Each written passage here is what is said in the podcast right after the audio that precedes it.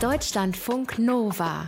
Eine Stunde Talk mit Sven Träger. Ich kann mich noch gut an eine bestimmte Folge von Star Trek erinnern. Das ist, das habe ich aber nachgucken müssen, die 23. Episode der ersten Staffel. Ähm, die Folge heißt im englischen Original Skin of Evil und diese Folge ist für viele Star Trek-Fans deshalb so nachhaltig verstörend, weil es die Folge ist, in der Tasha Yar stirbt. Das ist eine Offizierin der Enterprise.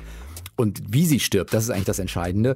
Da ist so ein schwarzer Schleim auf so einer Planetenoberfläche und dieser schwarze Schleim manifestiert sich schließlich zu, ja, zu einer menschlichen Figur und schießt Tascha Yadan kaputt.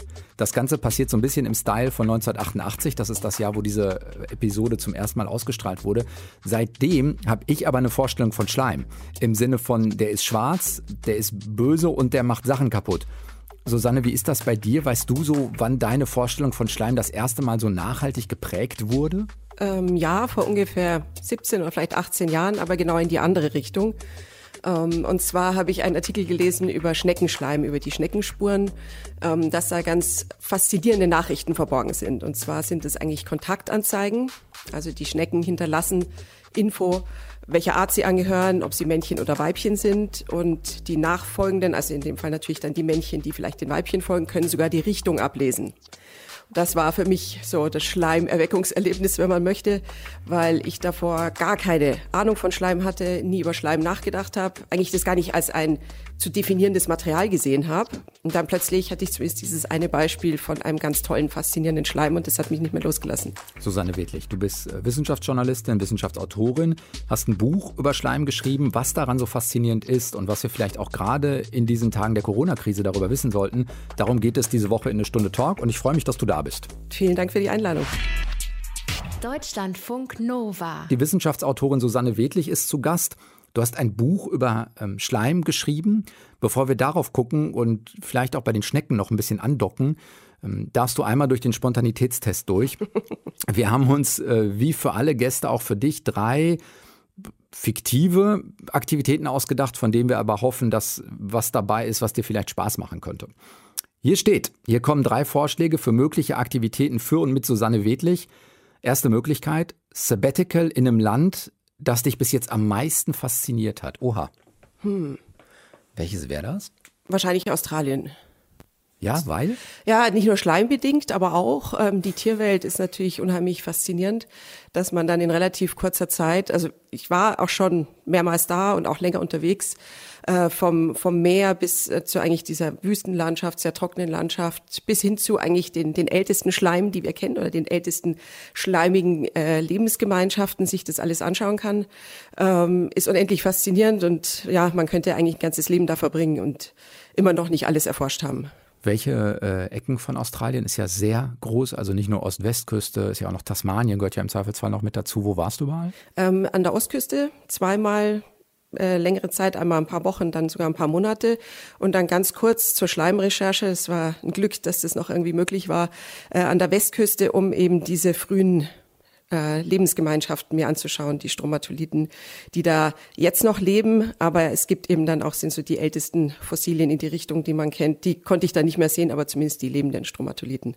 Das heißt, welche Ecke an der Westküste ist das dann? Nördlich von Perth oder wo sind wir da? Ja, genau, genau. Wir hatten nur eine Woche Zeit, das war so ein bisschen kurz mehr Fahrt, aber äh, die Landschaft ist natürlich auch atemberaubend, äh, so Primärfarben, alles rot und gelb und das Meer dazu, sehr karg, es war auch Winter, ähm, sehr, sehr spannend, sehr aufregend. Bist du immer privat runter und hast dir teilweise ein bisschen Auszeit genommen oder hast du auch gearbeitet in Australien, also einen Job da gehabt? Ich nicht, aber ich habe das Glück, mit einem Biologen verheiratet zu sein, der ein, ein Kurzsabbatical in Sydney mal machen durfte. Und ähm, das war natürlich dann so der Anlass für die ganze Familie, um dahin zu gehen und dann da auch noch zu reisen. Gibt es ein, das ist mal vielleicht eine komische Frage, so eine Art Lieblingsort oder besonderen Faszinationsort in Australien, wo du sagst, ah, wenn ich nochmal irgendwo hin wollte, dann da nochmal? Oder vielleicht Könnte auch ein Ort, wo du noch sagen. nicht warst. Kann ja auch sein. Ja, den ganzen Rest und dann nochmal mehrfach alles, was wir schon gesehen haben. Es ist so unerschöpflich, wirklich unendlich faszinierend. Ich könnte nicht einen Ort rauspicken, nee. Zweite Möglichkeit wäre, einen Roman schreiben. Lust drauf? Ja, Ich habe sogar auch Ideen. Ähm, es ist ja schon peinlich zu sagen, dass das Schleimbuch oder die Schleimidee äh, so viele Jahre, fast 20 Jahre in der Schublade lag, äh, hatte da aber gute Gesellschaft mit auch noch äh, ein paar Romanideen, ein paar Romananfängen, Kinderbuch. Ähm, es war dann eigentlich Zufall. Ich habe nicht geahnt, dass dann ich eigentlich so eine günstige Zeit für dieses Schleimthema erwische. Ich dachte mir nur, da gibt's noch gar nichts. Also ich kannte weder englische noch deutsche Sachbücher über Schleim, oder zumindest nicht in der Breite, wie ich das angepackt habe. Also ich mir dachte, die Romane laufen nicht weg, aber das Thema könnte so ein bisschen brennen und dann stiehlt mir am Ende noch einer. Weil man denkt, die Idee ist eigentlich, wenn man sich ein bisschen in der Community auskennt, ist eigentlich, also vielleicht nicht naheliegend, aber es könnte auch wer anders drauf kommen. Ja, klar, das war ist kein Geheimwissen. Die, die Publikationen sind draußen. Äh, man muss dann eben nur, also in meinem Fall dann immer noch ein paar Jahre recherchieren, um herauszufinden, wo Schleim überall ist, welche Namen der trägt. Also wenn man jetzt nur nach Schleim sucht, findet man nicht so viel. Der ist eben je nachdem, wer ihn produziert und wofür er gebraucht wird, hat er ein anderes Pseudonym. Und das hat sehr lange gedauert, das rauszufinden. Aber der, wenn du einen Roman schreiben würdest, müsste der Hauptcharakter nicht besonders schleimisch sein oder so. Nein, überhaupt nicht. Dritte Möglichkeit, Oh, einen Samstagvormittag auf dem Markt äh, am Dom in Münster verbringen. Äh, das ist jetzt Weiß gar nicht, ist dann da auch Markt? Ich äh, kenne mich lokal da jetzt nicht aus, ob da Samstagvormittag äh, Ja, ja, Markt da ist schon ist, Markt, aber das ist ein bisschen zu alltäglich. Also da nehme ich doch lieber Roman schreiben in Australien. Und wenn es eines sein muss, dann Australien auf jeden Fall, keine Frage. Sagt Susanne Wedlich, hat das Buch vom Schleim geschrieben. Ähm, was sind die normalen Reaktionen, wenn du irgendwie sagst, oh, damit habe ich mich jetzt lange beschäftigt mit Schleim und darüber jetzt ein Buch geschrieben, dann sagen alle super? Nein, überhaupt nicht. Ähm, Ekel, immer eigentlich. Wirklich? Ist das wirklich so, dass das die häufigste, also, uh. Ja, sogar, also das fand ich so spannend, auf das Wort reagieren schon so viele.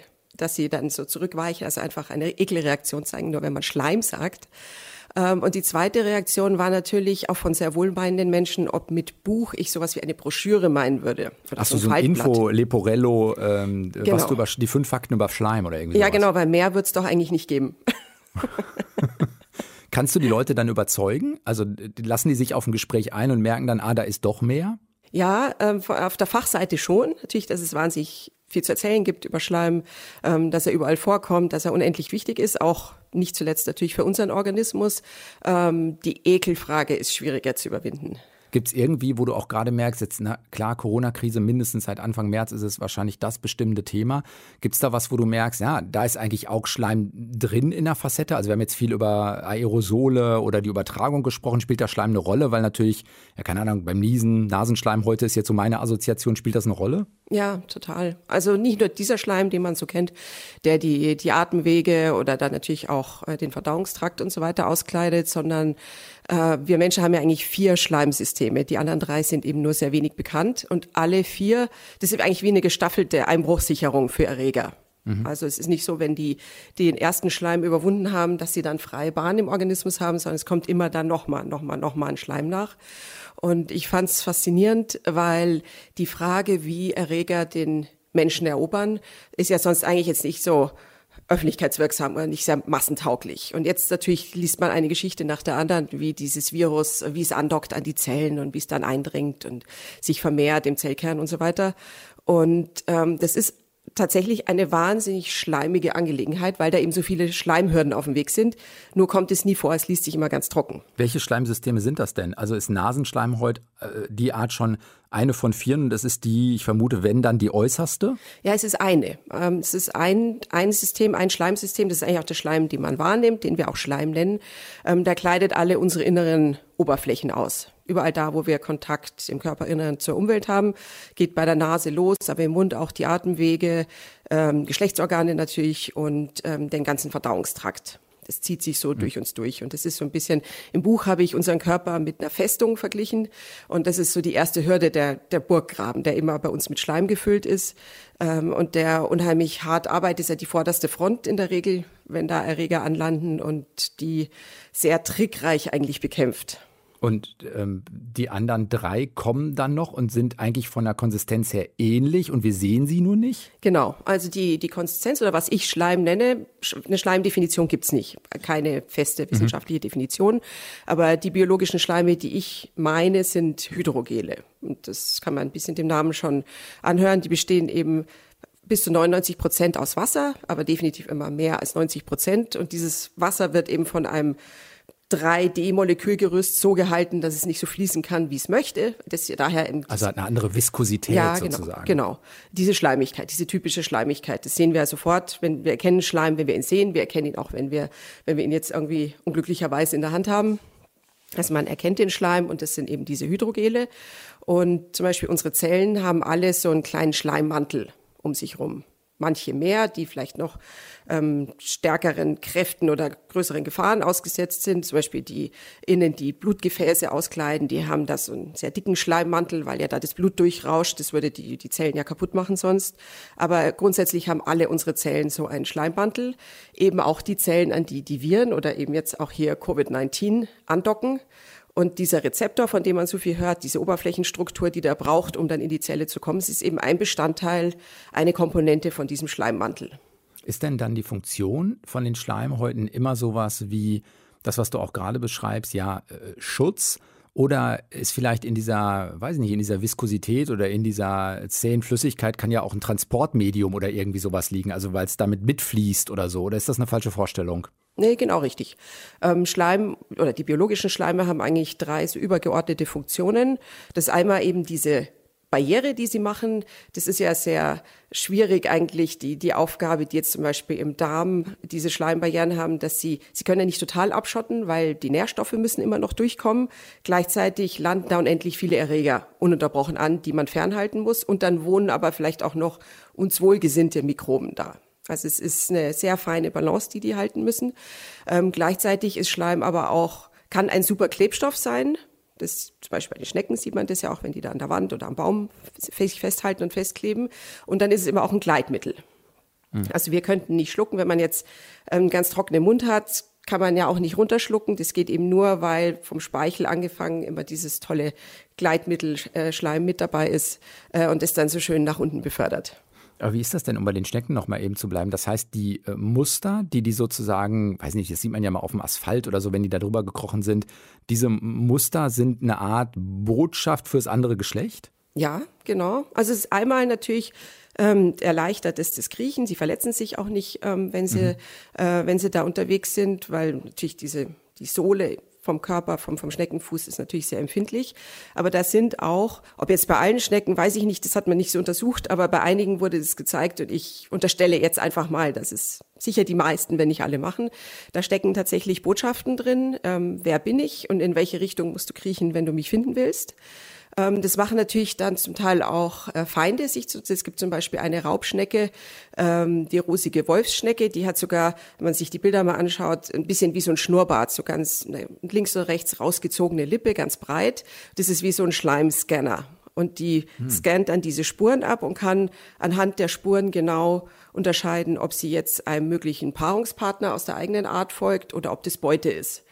Und es liegt wirklich nur am Schleim. Das hat man an Experimenten auch gesehen. Da wurden dann eben arme andere Wolfsschnecken mit so einem Beuteschneckenschleim überzogen. Und dann ist, kam eben der Verfolger und hat dann versucht, die zu fressen und sich nicht zu paaren. Und umgekehrt hat es auch ähm, funktioniert, dass die sich dann paaren wollte mit irgendeiner ganz anderen Schneckenart, die sie normalerweise eigentlich fressen würde. Also da muss der Schleim, äh, der Schleim ist das Signal und sagt dann, wer bin ich? Und es lässt sich da alles wunderbar ablesen. Wenn du einmal drauf schaust, also die Schnecken sind das eine, bei uns Menschen spielt es eine Rolle. Gibt es für dich sowas, wo du sagst, ah, die Funktion oder Vorkommensweise von Schleim hat mich eigentlich am meisten fasziniert, weil ich damit wirklich vielleicht auch bei der Recherche selbst nicht gerechnet habe und dann gedacht habe, ach, guck mal an, krass. Ähm, wahrscheinlich war das tatsächlich diese Schneckengeschichte. Ich denke aber, ähm, dass das auch damit zu tun hat, dass die mit am besten untersucht sind. Äh, weil man dann vielleicht so in den 80er Jahren war das noch vogue mhm. in der Wissenschaft, da hat man sich das angeschaut, weil man auch nicht verstanden hat, wie die kriechen konnten. Äh, ein Wissenschaftler, der da sehr aktiv war, hat damals schon geschrieben, das sei doch eigentlich unglaublich, dass ein Tier mit einem Fuß auf Kaugummi vorwärts kommt und hat sich das genauer dann angeschaut und das ist ja auch sehr ausgeklügelt, wie die Schnecken da vorankommen, weil die, wenn man sich das mal von unten anschaut, eine Schnecke vielleicht über eine Glasscheibe kriechen lässt, dann sieht man, dass da immer Wellen unten über die Sohle laufen. Ganz viele hintereinander. Und die drücken eben normalerweise dann auf die Schleimspur.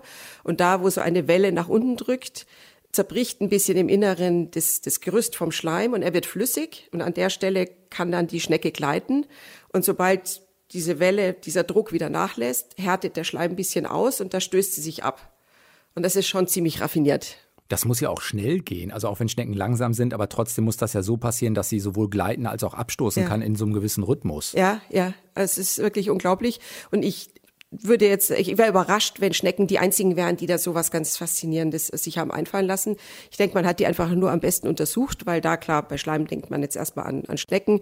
Und in den 80er Jahren hat man die Möglichkeiten nicht so gut, dann hat man sich das da genauer angeschaut. Aber ich glaube, uns stehen noch einige spannende Schleimentdeckungen bevor, obwohl natürlich eigentlich auch die Mikrobenschleime super spannend sind. Ähm, die sind ja so raffiniert und ausgeklügelt, dass wir denen nicht wirklich Herr werden, obwohl sie uns so beschäftigen, weil sie uns krank machen oder äh, wir trotz aller Hightech jetzt zum Beispiel die Mikrobenschleime an den Zähnen, den Zahnbelag nur mit Bürstchen sehr primitiv äh, wegkriegen. Da ist uns noch nichts Besseres eingefallen.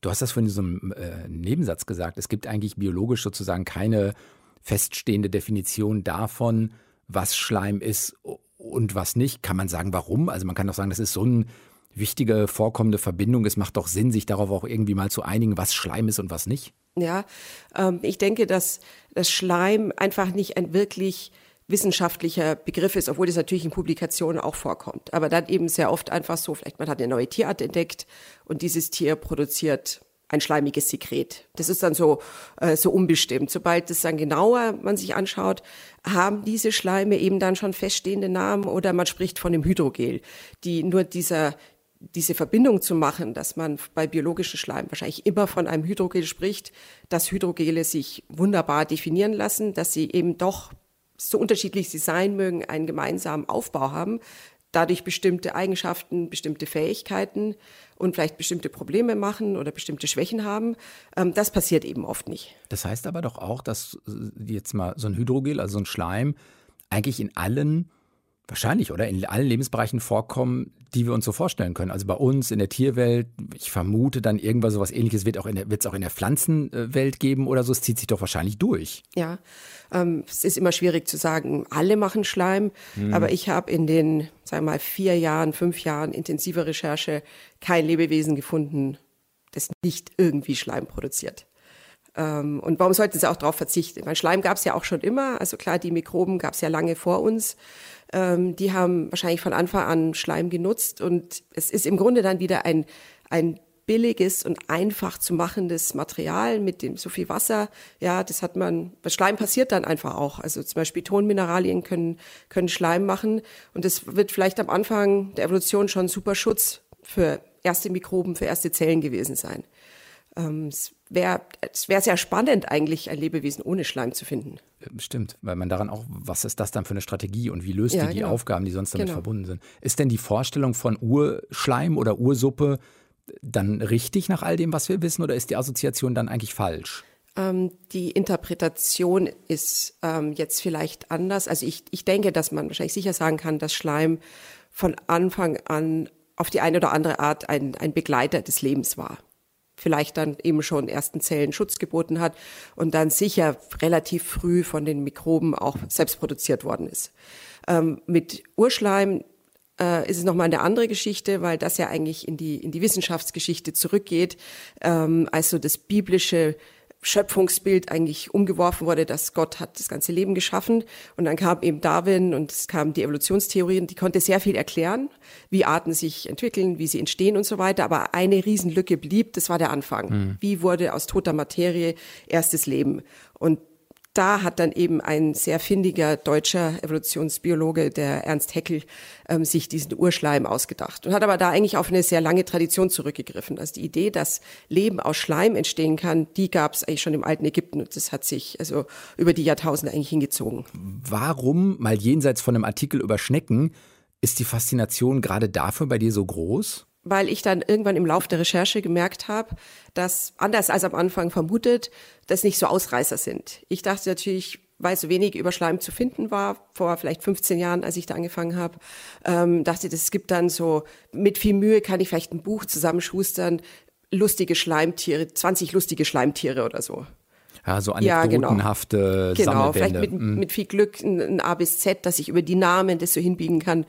Ähm, aber eigentlich habe ich nicht so richtig dran geglaubt und habe eben dieses Thema immer weiter verfolgt. Und dann war es eben so, dass ich dann, wenn ich einen Schleim mir angeschaut habe, dann sehr oft vielleicht über einen Nebensatz oder über eine andere Publikation, dann kam, oh, hier ist noch einer, hier ist noch, und dann eben diese, irgendwann bin ich drauf gestoßen, auch dass wir Menschen eben diese vier verschiedenen Schleimsysteme haben, die so vielfältig sind, die so wahnsinnig wichtige Aufgaben übernehmen, nicht nur die Bekämpfung ähm, und die Abwehr von Erregern, ähm, dass dann ja, da ist ja dieser Ekel in den Hintergrund gerückt. Das war immer zwar da natürlich, aber ähm, dann war plötzlich nur noch dieses Material und es war alles offen und das ist dann wie so eine Flutwelle über mich hinweggegangen. Es gab einfach kein Ende. Äh, während der gesamten Recherche äh, kamen immer noch neue Sachen dazu. Bist du denn von Hause aus Biologin? Ich bin Biologin, ja. ja. Das heißt, so ein Grundverständnis ist dann schon da, um auch zu sagen, naja, es gibt vier Arten und kann die auch beschreiben. Also ähm, es ist dann nicht ganz fachfremd, ne? Am Anfang war es tatsächlich fachfremd, äh, muss ich gestehen, diese. Schn das ist doch eine organische Verbindung, das musste doch vertraut sein. Ähm, ja, aber ich habe, als ich über die Schnecken gelesen habe, da fand ich so ein bisschen peinlich, auch für mich als Biologin, dass ich überhaupt nichts über Schleim wusste und dass ich auch nichts drüber hätte sagen können. Also auch nicht dann, als ich zum ersten Mal drüber nachgedacht habe, hätte ich nicht sagen können, welche Moleküle sind da beteiligt, wie ist das aufgebaut, gar nichts. Also es war dann so ein doppelter Ehrgeiz. Einmal als Journalistin, okay, da könnte noch mehr zu holen sein, das klingt nach einer spannenden Geschichte, aber dann auch als Biologin, Biologin mit Asthma noch dazu. Ähm, es ist eigentlich peinlich, dass ich da wirklich keine Ahnung habe und äh, offensichtlich da ein, ein spannendes Material vorhanden ist und ich nichts beisteuern könnte. Ja. Und dann ist aber so viel zusammengekommen, dass es wirklich wahrscheinlich hinten raus dann wieder mühselig wird, das alles äh, irgendwie unterzubringen. Und hinterher hat man, hat man selbst beim Buch zu viel Material. Also man kriegt gar nicht alles rein, oder? Ja, viel zu viel. Ähm, das war dann auch eine Aufgabe, die mich ewig beschäftigt hat. Ich weiß nicht, wie oft ich dann ähm, die Kapitel nochmal umgestellt habe, mich dann auch ähm, gelöst habe von der Idee, eigentlich alles reinzuschreiben, was ich da jetzt erforscht habe und, und recherchiert habe, weil es einfach viel zu viel war. Und dadurch, dass eben Schleim immer schon da war, er jetzt überall vorkommt, wahrscheinlich jeder Organismus ihn produziert, habe ich auch nicht irgendwie so automatisch einen roten Faden gesehen. Ich konnte ja nicht sagen, in der Urzeit da gab es den Schleim nicht, da war das Leben so und dann kam er plötzlich, das hat sich geändert. Mhm. Oder eben den Vergleich zu einem schleimlosen Lebewesen. Also wo anfangen, wenn eigentlich äh, irgendwas, was überall da ist, jeder verwendet's. Ähm, das fand ich unheimlich schwierig. Und dann eben natürlich mit dieser kulturellen Komponente. Schleim hat ja durch die ganze Kulturgeschichte sich eigentlich durchgezogen. Und das muss ich natürlich dann auch. Das heißt, das hast du auch mit recherchiert. Jenseits des genau. biologischen genau. und technischen hast du es auch. Kannst du sagen, woher das kommt, dass es immer so negativ besetzt war? War es ja gar nicht. Ah. Ähm, das war so eine spannende Erkenntnis, dass wie mit dem Urschleim ähm, über ganz lange Zeit Schleim eigentlich, ja, ich weiß gar nicht, welches Wort passt, vielleicht Wertschätzung erfahren hat. Ähm, ich habe zum Beispiel äh, den Zauberberg nochmal gelesen nach vielen, vielen Jahren und jetzt eigentlich so unter Schleimgesichtspunkt und bin mit einer sehr modernen Erwartung hingegangen. Das ist geil. Den Zauberberg von Thomas Mann unter Schleimgesichtspunkten. Eine semantische Analyse. ja, ich dachte natürlich, äh, es wird eine totale Schleimorgie und ich würde auch behaupten, dass jemand, ein Autor, der heute den Zauberberg schreiben würde, würde das auch sehr schleimig machen. Mit viel ähm, Auswurf und. Äh, Aber wieso bist du drauf gekommen, den Zauberberg unbedingt nochmal zu lesen? Ja, ich dachte, die husten alle, es ist so eine schleimige Angelegenheit. Ähm, ja. da musste was ja, okay, drin sein. Ja, okay, okay. Ähm, ist aber nicht, ist eben gar nicht. Also es geht auch bei Thomas Mann, der ja eigentlich viel Naturwissenschaftliches reingepackt hat. Also diese Wertschätzung von, von Ekel habe ich nichts gemerkt. Das heißt aber, wenn, wenn äh, Thomas Mann noch so geprägt war, jetzt weiß ich nicht, wann er genau den Zauberberg geschrieben hat, 1900, paar kaputte, ähm, dann muss sich danach irgendwas geändert haben. Meine These ist, dass wir es uns jetzt leisten können, uns zu ekeln. ah, erklär. ähm, dass Schleim eigentlich eine sehr geringe Rolle in unserem alltäglichen Leben spielt. Also die Straßen sind alle asphaltiert. Wenn es regnet, wird es nicht mehr schlammig, äh, kein Nachbar leert mehr den Nachttopf äh, aus dem Fenster, ähm, es verrottet kein Gemüse in der, in der Straße, ähm, Krankheit spielt sich meistens, vor allem bei schweren Krankheiten, natürlich im Krankenhaus ab. Das heißt, wir haben eigentlich mit Schleim wahnsinnig wenig Kontaktpunkte normalerweise. Äh, was ist mit Naseputzen, äh, Husten, äh, sowas? Ja, auch Sex. ähm, das sind eigentlich ähm, die Momente, wo nicht unsere Dichterinnen und Denkermomente, ähm, sondern so ein bisschen, da macht sich der Körper bemerkbar als, sei mal, ein, ein ganz normaler Organismus, als ein in Anführungszeichen tierischer Organismus. Ja, das ist Schwäche, das ist vielleicht ein bisschen peinlich, das ist kränklich. Ähm, und ähm, da spricht man ja dann vielleicht nicht so gern drüber und es passiert im Privaten. Und deswegen müssen wir den Schleim nicht mehr so wahrnehmen und deswegen können wir ihn so eklig finden. Aber das heißt ja, da muss es ja trotzdem so eine Art Anlass dafür für dieses Umdenken gegeben haben. Also sowas wie, ich weiß nicht, Zivilisationsausbreitung oder so. Und warum trifft es dann ausgerechnet den Schleim, dass wir den auf einmal so äh, verbannen? Könnte ja auch andere Dinge, hat vielleicht auch andere Dinge getroffen. Ähm, der Schleim, im Grunde verdient es natürlich erstmal auch, weil er oft ähm, mit Mikroben behaftet ist. Also wenn die Nase läuft, heißt es, dass unsere Schleime ihren Dienst tun und jetzt da Erreger abtransportieren, eigentlich aus dem Körper schaffen. Ähm, das heißt, man sollte da mit fremden Schleimen nicht unbedingt in Berührung kommen. Also das hat schon seine Berechtigung. Was wir jetzt natürlich haben, oder jetzt aus meiner Sicht zumindest, dass wir da ein bisschen über die Stränge schlagen, weil wir ja eigentlich uns vor jedem Schleim ekeln ich habe lange überlegt, ob man das mit irgendeiner anderen Substanz vergleichen kann und bin eigentlich nur aufs Blut gekommen. Und bei fremdem Blut auch zurecht. Da können natürlich auch Erreger drin sein. Da halten wir ja auch Abstand. Das ist vielleicht auch ein bisschen eklig.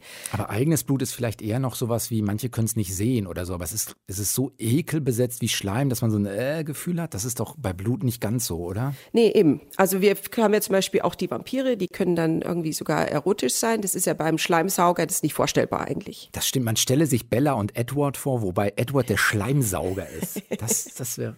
Ja. Genau, wäre alles vorbei. Oder ein ganz neuer Ansatz, um den Schleim wieder zurück in die Populärkultur zu führen. Da ist dein Romanthema. Das stimmt, das stimmt. Ja, er hat natürlich die einzige Rolle, die er jetzt hat, ist dieser Ekelerreger. Das hat so ein bisschen in den 80er Jahren angefangen, da waren ja richtige Schleimwellen im Kino, also mit den Ghostbusters oder das Alien tropft natürlich. Vorher gab es ja zum Beispiel den Blob auch noch. Stimmt, diesen Horrorfilm. Oh, ja, ja, ja, ja. der, der alle verschlingt. Und ähm, da gibt's natürlich dann schon auch so ein bisschen Forschung dazu und ich, ich finde es auch nachvollziehbar, dass die Idee eigentlich ist, dass Schleim natürlich so ungeformt ist. Also er wirkt jetzt erstmal ein bisschen banal. Das ist eben dieser zweite Imagewechsel, den er hatte, ähm, dass wir ihn jetzt als so ein, ja, eigentlich nicht sehr komplex, es sieht nicht komplex aus. Das sieht man ihm nicht an, was da alles drin steckt. Man kann also alles rein geheimnissen. Blut ist einfach Blut. Das sieht man ja auch. Dann weiß man, was es ist. Da kann man das vielleicht nicht irgendwo großartig anders interpretieren. Aber Schleim, der, der taugt ja für jede Angst, äh, für jeden Ekel, für jedes Alien. Das ist ja, gibt's ja x Filme und, und Serien, in denen dann, da liegt dann irgendwie der Schleim. Und dann, oh mein Gott, hat er sich jetzt bewegt? Und jetzt ist der Schleim weg und dafür benimmt sich mein Kollege so komisch. Aber ist es wirklich mein Kollege? Aber das heißt auch, es ist kreativitätsfördernd eigentlich auch ein bisschen der Schleim, ne? Ja, oder so ein billiges so Requisit. Sense. Ja, funktioniert ja. ja. immer. Man kann den reinsetzen, dann weiß man eigentlich sofort, ähm, wer oder was ist das Monster, äh, wer ist so dieses überirdische Wesen und es kann eigentlich nichts Gutes sein. Weiß man was von ich habe vorhin noch mal drüber nachgedacht, wo begegnet uns das vielleicht sonst noch. Bioabfall ist mir noch so eingefallen, ne? wenn man den so ein bisschen stehen lässt, da kommt es im Alltag dann doch noch mal vor, aber es ist halt auch Abfall, ne? den schmeißt man auch äh, dann gerne irgendwie weg. Ja, genau, genau. Und da hat man dann wieder Schleim so ein bisschen als das Material an der Grenze von, von Leben und Tod. Ähm, das natürlich alles, was verwest, im Normalfall wird dann eben auch eine schleimige Phase durchlaufen. Alles Feste, was sich auflöst auf dem Weg zum Flüssigen, ist eben dann erstmal schleimig zwischendurch. Hm, so ein bisschen morbide auch, ne? Ja, also so genau. zumindest besetzt. Gibt es denn sowas wie, das habe ich mich noch gefragt, es gibt ja ganz häufig diese Sachen, die man in der Natur sieht und dann gibt es irgendwie eine Anwendung in der Ingenieurskunst oder so dazu. Gerade weil das ja diese schleimische Substanz hat, vielleicht als Trägermasse, als Schutz oder so. Also gibt es was, wo man sagen kann, ah, das hat man vielleicht irgendwann vom Schleim auch kopiert und nutzbar gemacht in irgendwelchen Technikentwicklungen, weißt du da was? Ja, und das ist äh, tatsächlich sogar jetzt ein ganz, ganz heißes Gebiet. Ähm, ist es schon ein bisschen länger, aber man muss sagen, dass dieser banale Schleim dann oft noch zu komplex war, um entschlüsselt zu werden. Das ist eben dieses spezielle Verhalten als Gleitmittel, wenn er dann ähm, fest wird und dann wieder flüssig und so weiter. Das ist äh, ziemlich kompliziert, das aufzudröseln. Aber es ist richtig, dass die Forschung da sehr intensiv draufschaut. Ähm, so ein Bereich, es gibt mehrere, aber ein Bereich sind zum Beispiel Klebstoffe. Mhm. Unsere Kleber, die wir jetzt haben, die funktionieren ja meistens nicht, wenn es feucht wird, wenn es nass ist, kennt man, die Pflaster gehen ab in der Dusche zum Beispiel. Ähm, und die, die Schnecken, die können ja, solange sie wollen, auch wenn es regnet, sich irgendwo festhalten, kein Problem. Und im Meer sowieso. Es gibt unendlich viele Tiere, die sich mit Schleim festkleben, die können das alle. Und ähm, da wird viel gemacht. Und es war eben auch so, weil ich sage, die Forschung ähm, explodiert im Moment so, dass ich am Anfang meiner Recherche hieß es dann noch oft, ah, wir wünschten, wir könnten es nachmachen, das wäre so toll, diese bionischen Anwendungen, ein biologisches Vorbild und man schaut sich das dann ab, aber das ist noch zu kompliziert. Und dann kam eben während der Recherche das erste Beispiel, dass da so ein Schneckenschleim nachgeahmt wurde, ähm, der tatsächlich auch auf Wunden hält zum Beispiel. Es wäre sehr elegant, wenn man OP-Wunden zukleben könnte und die nicht. Also Heilschleim so da drauf so ein bisschen. Äh, ja, und es ist äh, dann nicht so, wie wenn man es jetzt zutackert oder vernäht. Das muss man dann wegnehmen. Der Schleim wird sich vielleicht dann irgendwann äh, abbauen und äh, muss natürlich ungiftig sein. Das mhm. äh, ist dann, glaube ich, im Moment noch so ein bisschen ein Problem. Äh, und jetzt kamen gleich noch mehr Beispiele von solchen Schneckenschleim, die man sich da genauer angeschaut hat. Also eigentlich beim Recherchieren hat sich da schon so wahnsinnig viel geändert. Andere Geschichten sind zum Beispiel die Soft Robotics, dass man versucht, so Roboteranwendungen zu entwickeln, die geschmeidig sind. Die äh, gibt es jetzt eben auch schon erste Beispiele, die dann äh, zum Beispiel äh, durchs Meer schwimmen und sich bewegen können und äh, ohne dann irgendwas kaputt zu machen, wenn die jetzt da durch so ein Riff, zum Beispiel so ein Korallenriff, dann sich bewegen und schwimmen. Ähm, oder auch, sagen wir, es ist jetzt ein Erdbeben, man möchte wissen, ob da jemand verschüttet ist, dann ist so ein eckiger Roboter, kommt vielleicht an seine Grenzen, aber was ganz Geschmeidiges würde sich vielleicht dann doch vorarbeiten können ja, da gibt's äh, ganz viele interessante Ideen, aber es passiert eben jetzt gerade erst. Was müssen wir denn tun, vielleicht so als letzten Aspekt, damit sich das Image vom Schleim vielleicht wieder Richtung positiv wendet? Also mehr Schleim im Alltag zulassen oder was wäre aus deiner Sicht ein Weg oder was würdest du dir wünschen? Mein Buch lesen natürlich. Und darüber hinaus. Und darüber hinaus. Ja, ich glaube schon, dass man ähm, versuchen muss, bewusst so ein bisschen diesen Ekel beiseite zu schieben. Das ist eben eine sehr wirkungsvolle Emotion, die ist wahnsinnig stark, aber sie ist eben wie, wie ein Vorschlaghammer eigentlich. Also wir reagieren dann auf jeden Schleim und das verhindert, dass wir, wenn wir wie im Reflex dann zurückweichen oder irgendwie das Wort alleine schon so eklig finden, ähm, dass wir dann mal uns mit dem beschäftigen und sehen, wie spannend es auch sein kann. Und das habe ich ja auch noch, ähm, dass der Ekel ist ja da und der ist ja auch gut und sinnvoll.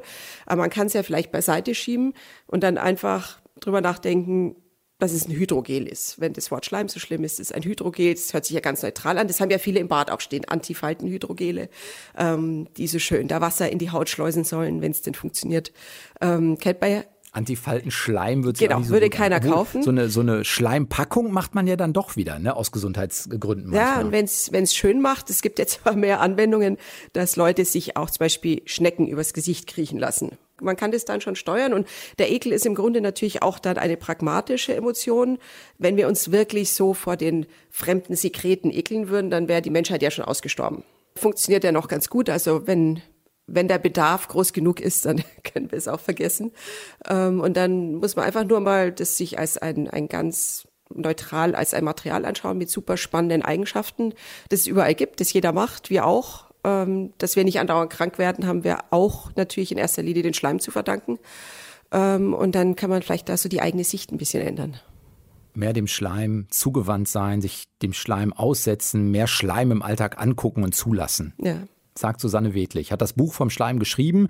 Was drin steht und welche Faszination es für sie hat, darüber haben wir ein bisschen gesprochen diese Woche in Deutschlandfunk Nova, eine Stunde Talk. Dir vielen Dank dafür. Ja, ich bedanke mich. Ihr könnt das Ganze wie immer hören, mindestens auf zwei Wegen. Entweder direkt auf unserer Page deutschlandfunknova.de oder natürlich im Podcast, wo immer ihr euch den Podcast herholt. Und ich bin Sven Preger und nächste Woche wieder da. Macht's gut. Ciao.